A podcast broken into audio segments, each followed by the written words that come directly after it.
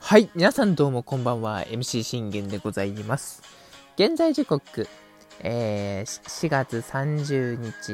日曜日21時22分となっております。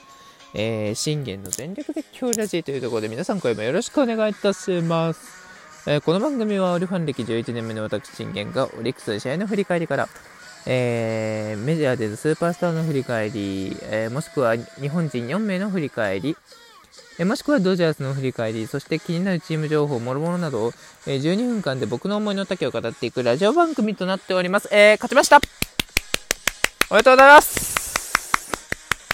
いや、あのー、首位ロッテに、あのー、本当にいい勝ち方で、まあ、いい勝ち方っていうよりかは、まあ、ちょっとこう、今日も、えー、苦しんだんですけれども、えそれでもなお、あのきっちりと、こう、なんて言うんだろう、えまあ、結果的に、えサヨナラだったので、あのそこも、え本当に粘り切った、粘り切って粘り切って諦めずに、あのー、挑んだ結果、えー、生まれた11回裏のサヨナラ劇だったと、えー、思います。まあ、ただ、あの選抜山岡くん、えまた、そして僕の一番推しである山岡くん、また、えー、今季3度目の、えー、勝利投手の権利を失うという形になりました。いや、本当にこう、ね、今日こそ、やはり山岡くんを、なんとかして今季初勝利として、ね、取って、あの、笑顔で、9回、9回の裏ね、まあ、あの、中継ぎ陣に抑えてもらってっていうところで、えー、行ったんですけれども、まだ勝利もなければ敗戦もないというね。だから本当0勝0敗なんですよ。うん。で、防御率に2点台で、ね、奪三振16とこう結構、えー、踏ん張ってはいるんですけども、なかなかやはり打線陣が、えー、山岡君に勝ちを上げられないというのと、あとは中継ぎ陣が同点や逆転を許してしまって、勝ちを消してしまうっていう、いうあの試合が多かったんですよね。え、本日も、え、そうでした。で、まず初回から見ていきますと、えー、平沢智杉とまず、え2者連続三振を奪ってからの、まあ、各中には、え被安打許したんですけども、井上をセカンドゴロ。で、きっちりと抑えきりました。全然こう、今日の、まあ、山岡君見ても、被安打は打たれるんですけど、全然こう、ね、山岡君らしいピッチングできてましたし、縦スラはボールにな、縦スラでね、しっかりとあのインゾーンめがけて空振り取れたりだとか、ボール球を空振りさせることに成功したりとかね、見逃させることにできたりとか、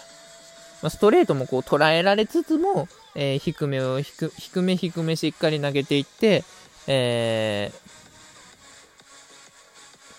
抑えていけたという、だから本当にいい立ち上がり方でしたよね。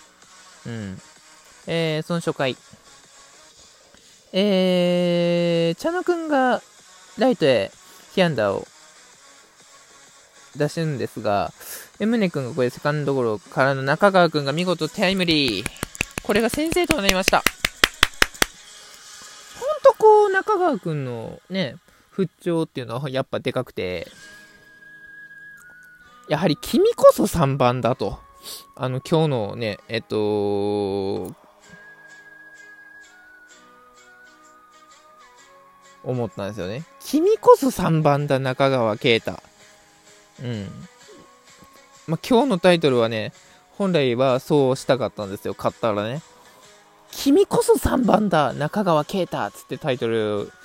したかったんですよね。まあ、残念ながら、あの、そうはできませんでしたけど。うん。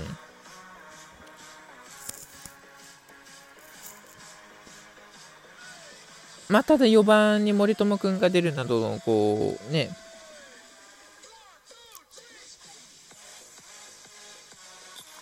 まあ、DH という形でね、出てはいましたけど、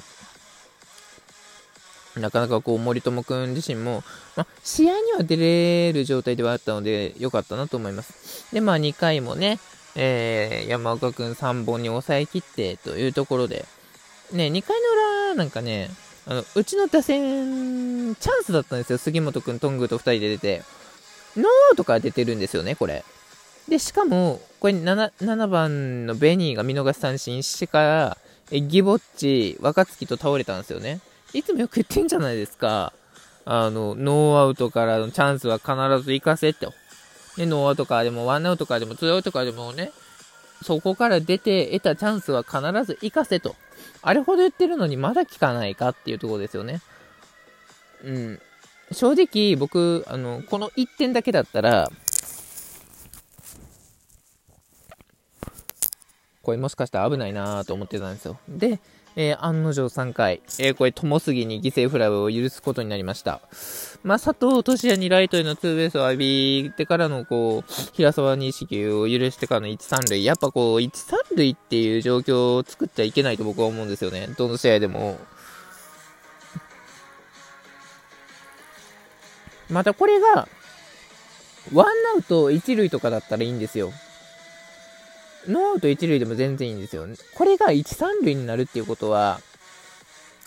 ノーアウトとワンアウトだったら、あのー、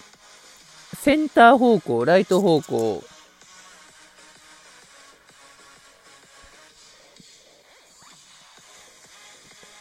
レフト方向に飛んだら、もうそれは犠牲フライになるじゃないですか。だからこの場面としては、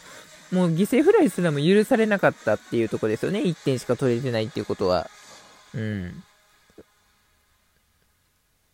しかし、その後、角中を見事、えー、空振り三振を奪ったというところで、5回までのね、みあの山岡君の状態は、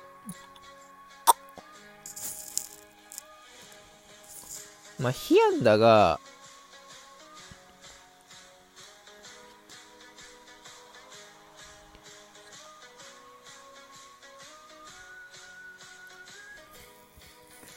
ヒアンダさんの、えー、三振数がこれすごいんですよ。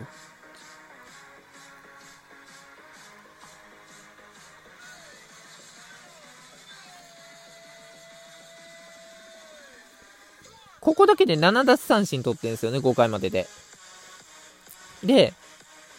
ああ、もうこれ、まずいなっていう時に、えー、6回ですね。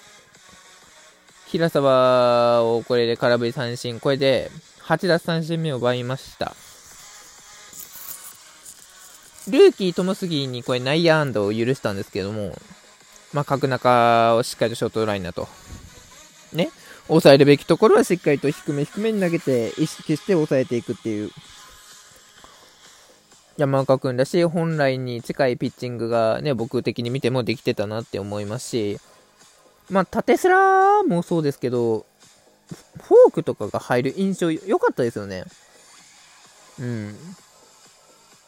結構縦スラとフォークは入ってた印象があって、まあ、ストレートとかをこう捉えられやすい印象っていうのはあったんですけど、しっかりと、あのー、ストレート投げてからの縦スラだったり、縦スラ投げてからのもう一球縦スラと思わせてからのストレートっていう、だからこう、キャッチャーと、てかもう、若月と本当濃密には、ね、会話できてますよね、この状態は。うん、僕はだからできてると思うんですよ、全然。う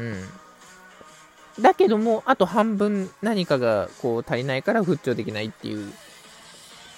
とこなんですよね。さあ、これ、えー、6回見事に、えー、8奪三振で、えー、山岡君が抑えました。